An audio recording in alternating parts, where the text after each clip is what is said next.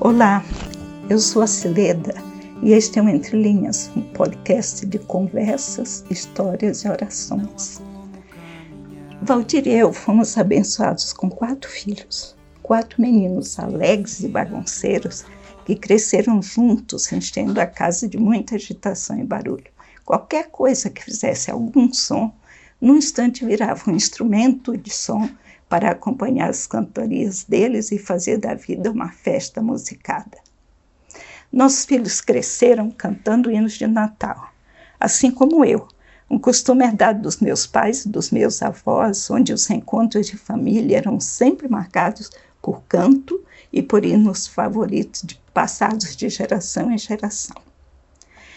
Nossos meninos ainda eram crianças quando nós moramos quatro anos nos Estados Unidos estudando. Por isso, quando nós voltamos, todo ano na época de Advento, nós usávamos de novo umas folhas impressas com hinos natalinos em inglês que eram cantados na Zion, nossa igreja em Chicago. Até que num certo Natal, os filhos já casados um deles presenteou cada um da família com um singelo livrinho de capa verde. Era uma seleção feita caprichosamente por ele dos hinos de Natal em português, inglês e alemão que haviam marcado a infância deles, a minha e a do Valdir.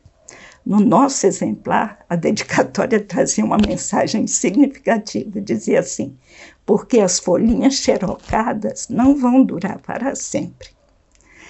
Desde lá, muita coisa mudou para nós.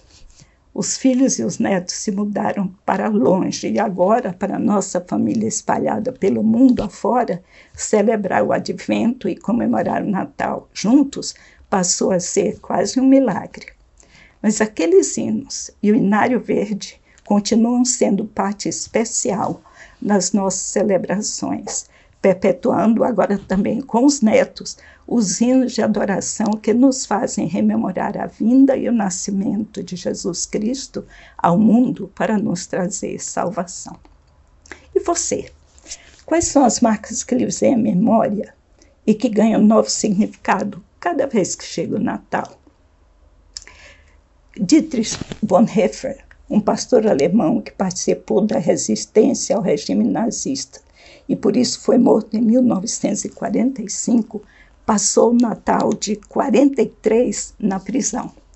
Ali, no primeiro domingo de advento, ele escreveu uma carta aos seus pais, na qual dizia: Nem preciso lhes dizer o quanto eu anseio por liberdade e quanta saudade eu sinto de todos vocês mas por décadas vocês nos proporcionaram natais incomparáveis e tão lindos que a, maior, a grata memória do seu brilho é forte o suficiente para superar até este período escuro que eu estou passando.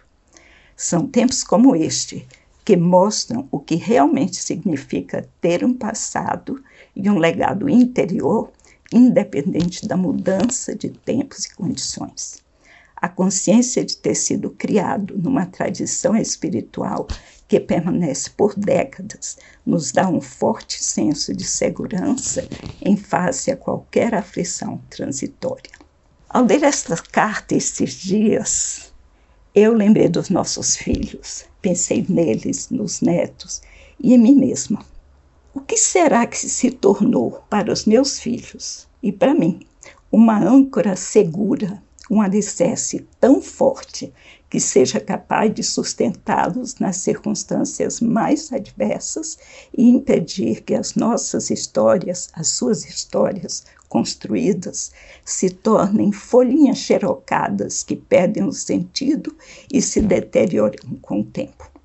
As mensagens que Bonhoeffer deixou registradas em seus livros que ainda hoje enriquecem a tantos de nós, dão testemunho desse legado interior, como ele diz, que dura para sempre, pois bebeu de uma fonte segura e inesgotável que permanece nos alimentando, diz ele, por décadas, independente da mudança de tempos e estações.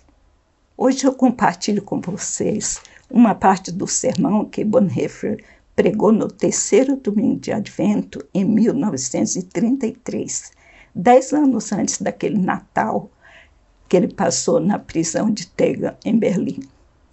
O sermão é inspirado no Cântico de Maria, conhecido como Magnificat, que todos nós conhecemos, cantamos e que diz assim: Minha alma engrandece ao Senhor, e o meu espírito se alegra em Deus, meu Salvador, pois atentou para a humildade da sua serva.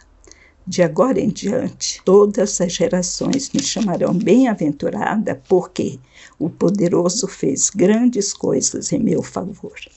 Santo é o seu nome. A sua misericórdia estende-se aos que o temem de geração em geração. Ele realizou poderosos feitos com seu braço. Dispersou os que são soberbos no mais íntimo do coração. Derrubou governantes dos seus tronos, mas exaltou os humildes. Encheu de coisas boas os famintos mas despediu de mãos vazias os ricos. Ajudou a seu servo Israel, lembrando-se da sua misericórdia para com Abraão e seus descendentes para sempre, como dissera aos nossos antepassados. O Cântico de Maria, diz Bonhoeffer, é o mais antigo hino de Advento e é o mais apaixonante, o mais apaixonado o mais ardente e revolucionário hino de advento que jamais se cantou. Essa não é a Maria gentil, mansinha e sonhadora que às vezes se vê nas pinturas. Quem fala aqui é uma Maria apaixonada, rendida, cheia de orgulho e entusiasmo. Este canto não tem nada daquele tom doce, nostálgico ou até divertido de muitas das nossas músicas de Natal. Pelo contrário, é um canto duro, forte, inexorável, acerca de tronos que colapsam e de senhores humilhados deste mundo, sobre o poder de Deus e a impotência da humanidade. São os tons das mulheres profetas do Antigo Testamento que agora se tornam vivos na boca de Maria. Para celebrar o advento, é preciso aprender a esperar. Maria, alcançada e possuída pelo Espírito, fala da vinda de Deus ao mundo, pois ela, mais do que ninguém, sabe o que significa esperar esperar por Cristo. Ela espera por Ele de um jeito que ninguém mais faz. Ela espera por Ele como mãe, sua mãe. Ela sabe o que é o mistério da vida e da sua vinda. Sabe que é o Espírito que está agindo aqui sabe o que significa que o Deus Todo-Poderoso faz maravilhas. Ela está experimentando no seu próprio corpo que os caminhos de Deus com os humanos são maravilhosos, que Deus não está preso aos padrões humanos, que ele não segue os rumos que os humanos gostam de traçar para ele, que o seu caminho está além de toda compreensão, além de toda prova. Deus é livre e tem os seus próprios planos. Deus quer estar lá, lá onde o entendimento é ultrajado, lá onde a natureza humana se revela, lá onde a nossa piedade mantém uma nervosa distância. É ali, justamente ali, que Deus ama estar. Ali ele confunde a sabedoria dos sábios. Ali ele confronta a nossa natureza, nossa soberba e os nossos instintos religiosos. Ali ele quer estar e ninguém pode impedi-lo. Só os humildes creem e se regozijam. Por Deus ser tão livre e tão grandioso, por ele operar maravilhas bem lá onde o coração do homem desanima, que ele torna esplêndido o que era humilde e sem valor. Esta sim é que é a maravilha das maravilhas, que Deus ama o humilde.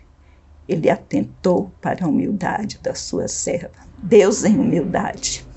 Esta é a palavra apaixonante e revolucionária do Advento. Que esta palavra acompanhe e, pela graça amorosa de Deus, se torne mais que palavra para você e para mim nesta época que nós lembramos a chegada do Filho de Deus ao mundo. Feliz terceiro domingo de Advento. E até o próximo episódio.